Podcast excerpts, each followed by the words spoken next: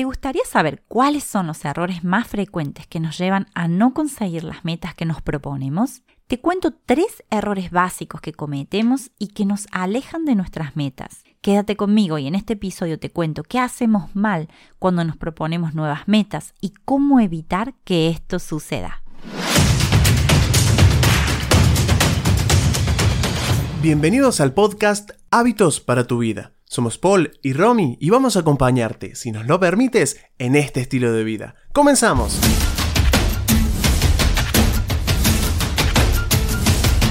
¿Te pasa de frustrarte porque no alcanzas tus metas? Todos nos proponemos metas permanentemente, sobre todo al comenzar un nuevo año. Planteamos metas a conseguir en los ámbitos de la vida que nos interesan, nuestra familia, la salud, el trabajo, amor, amistad, finanzas, etc. Naturalmente siempre estamos buscando conseguir algo y eso es maravilloso, ya que nos impulsa a mejorar y a progresar siempre.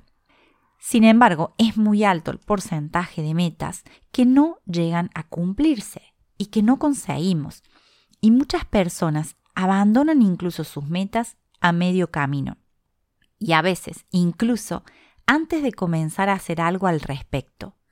¿Te ha pasado alguna vez? Bueno, a mí sí. Y te cuento los principales errores que pueden llevarte a no cumplir tus metas para que estés bien alerta. Uno de los principales errores, el principal, es definir mal nuestras metas. Primero, confundimos meta con actividades que tenemos que realizar. Y aquí es donde te quiero comentar que las metas son resultados que queremos conseguir y están relacionados con una transformación que queremos que suceda en nuestra vida.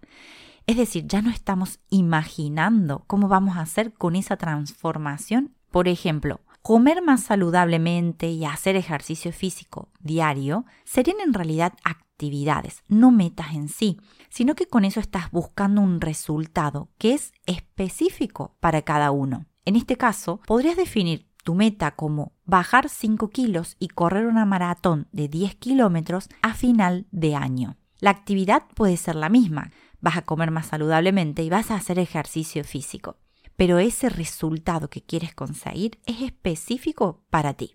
Esa meta va a orientar cuáles son las actividades que debes hacer para conseguirla. Son tu norte, el punto del cual partes para definir todas esas actividades. Esa meta debe poder medirse fácilmente, es decir, a fin de año podrás perfectamente saber si has conseguido bajar esos 5 kilos y correr 10 kilómetros en una maratón o no. Entonces, define tu meta de manera tal que puedas darte cuenta de que la has cumplido. Esto quiere decir que la meta es medible y bien específica, o por lo menos lo más específica posible que puedas.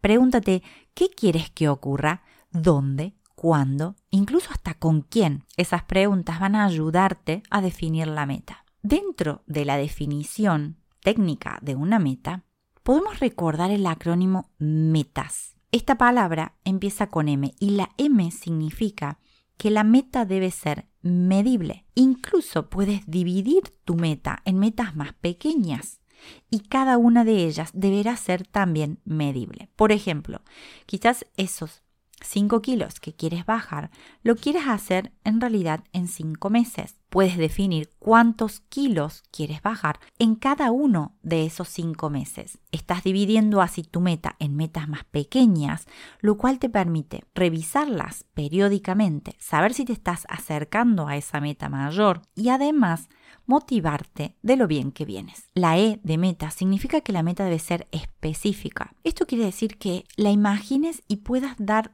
mayor cantidad de detalles posibles. Por ejemplo, si tu meta es ascender en el trabajo, si tú le dices a alguien quiero ascender en el trabajo, no estás siendo específico. Deberías poder explicar a qué puesto quieres ascender, cuándo quieres ascender. ¿El ascenso lo quieres incluso en tu misma empresa o estás pensando en otra empresa? Todo eso es como visualizar tu meta y describirte en ese futuro que estás consiguiendo de la manera más específica posible. La tercera letra es la T y significa temporal. Y ya lo venimos mencionando varias veces, donde decimos que esta meta, para ser específica y medible, además tiene que tener un espacio de tiempo en el que voy a ejecutarla, en el que voy a obtenerla. Por eso es temporal. ¿En qué momento quieres conseguir esa meta?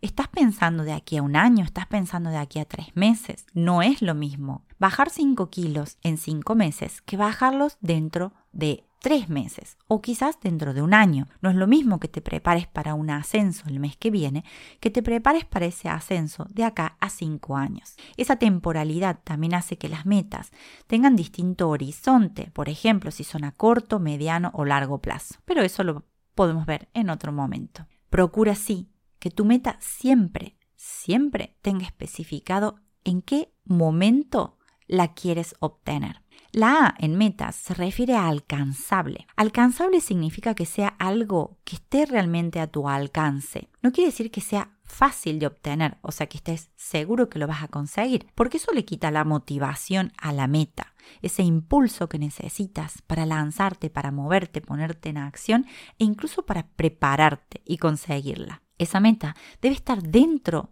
de tus condiciones, debe ser posible para ti desarrollar el entorno para conseguirla. Quizás si recién entras a una empresa y ya quieres ascender a CEO de esa empresa, estés directamente planteando quizás un sueño. Ahora, si dices, yo de acá a 10 años quiero trazar un camino para llegar a ser CEO de la empresa, Probablemente esa meta tenga que partirse en metas mucho más pequeñas para que realmente ese camino sea alcanzable. Entonces debes plantearte resultados que puedas conseguir realmente dado tus capacidades y las que vas a desarrollar en ese tiempo que estás planteando. Ahora sí, la S de meta significa que la meta debe ser superadora, es decir, desafiante. No tiene que ser algo que sabes que sí o sí o casi seguro va a ocurrir porque en ese caso no estaríamos poniéndonos retos para mejorar y superar permanentemente, que principalmente para eso funcionan las metas. Y yo le agrego a esta definición, esta forma de definir las metas, una E más. Y en este caso estamos diciendo metas con doble E. Y la E significa que tu meta debe ser ecológica. Y ecológica me refiero a que no debe dañarte a ti, ni hoy ni en ese futuro, ni al entorno que tienes, ya sea las personas o el medio ambiente. Por ejemplo, si lo que quieres es un ascenso en la empresa, como decíamos anteriormente, pero eso significa, porque lo quieres conseguir de aquí a fin de año, significa que tienes que trabajar 15 horas por, por día y que vas a dejar de ver a tu familia y que quizás te termines enfermando o afectando tu salud, esa meta no está siendo ecológica para ti ni para tu entorno. Entonces, creo que es bueno considerar también que las metas, además de impulsarnos, deben permitirnos crecer, pero sostener el estilo de vida que queremos a lo largo del tiempo. Entonces, siempre busca metas que te lleven a un mayor bienestar, alineado con los valores que tú eliges para tu vida. De esa forma los vas a poder sostener y ser consciente del impacto que estás generando. Bien, dijimos que el primer gran problema que tenemos por el cual nos cuesta tanto conseguir nuestras metas es que las definimos mal. Como las definimos mal, quizás ni siquiera después sabemos cómo actuar o accionar a esa meta. Cuanto mejor, más claro, más específico definas tu meta, más fácil va a ser que identifiques cuáles son las acciones, las tareas específicas que tienes que hacer para poder alcanzarla. El segundo punto, el segundo gran tema es que no las revisamos periódicamente. Es decir, definimos la meta y la guardamos en un cajón. Y quizás esperamos hasta que pasen meses o quizás el plazo que teníamos para esa meta y ahí la desempolvamos y vemos, uh, ¿qué pasó con esta meta? ¿Qué hice para alcanzarla? En cambio, si nosotros hacemos revisiones periódicas, yo sugiero una vez al mes, en lo posible si la meta es de un periodo de tiempo mediano o largo plazo, incluso si es una meta a corto plazo, dentro de un mes, deberías revisarla semanalmente, a ver cómo vienes. Principalmente esto es para detectar desvíos lo antes posible. cuanto antes detectes que te estás desviando, por más que no te guste verlo, antes vas a poder actuar. Entonces, es muy importante que midas las actividades que vienes cumpliendo, que midas a ver cómo vienes con respecto a eso que definiste y planificaste. Cuanto antes corrijas, más posibilidades tienes de acercarte a cumplir esa meta. Y aquí esto se relaciona directamente con que tu meta necesita ser medible. ¿Para qué? Para que veas si estás acercando o te estás desviando de ese norte, ¿no? De ese lugar al que quieres llegar. Revisar periódicamente la meta también te va a motivar, te va a permitir ver que si te estás acercando podrás valorar los esfuerzos que estás haciendo para conseguirla. Y eso es muy importante para seguir inyectando energía y seguir realizando las actividades que necesitas para estar cada vez más cerca. Y el tercer error o el tercer problema que tenemos por el cual nuestras metas no se concretan, no, no llegamos a conseguirlas, y esto nos pasa muchísimo, es no pasar a la acción. Nos paralizamos a veces buscando el momento perfecto para empezar, analizando todos los pasos perfectos a dar, porque nos falta algún recurso, nos falta alguna habilidad o quizás tenemos simplemente miedo. En ese caso, hay que empezar. Lo mejor es empezar y armar un plan de acción, concentrándonos en nuestras fortalezas y aprendiendo lo que te haga falta para llegar a conseguir esa meta. Hay cosas que incluso hoy antes de hacerlas, ni siquiera sabes que no las tienes. O cosas que puedes hacer que ni siquiera sabes que puedes. Y es porque no las intentas. Entonces, no sufras de esta parálisis por análisis, como le llaman. El momento perfecto para empezar algo siempre, siempre es ahora. Recuerda que el trabajo que realices nunca se va a perder, siempre se va a acumular. Entonces quizás no estés viendo resultados inmediatamente a partir de que empiezas a ejecutar algo, sobre todo si esa meta es algo que nunca habías hecho antes. Pero a la larga, con tu constancia, con la revisión periódica y con haber hecho una buena definición de ese resultado que quieres obtener, los resultados van a aparecer. Entonces, hemos detectado tres errores que comúnmente cometemos por los cuales fallamos en conseguir nuestras metas.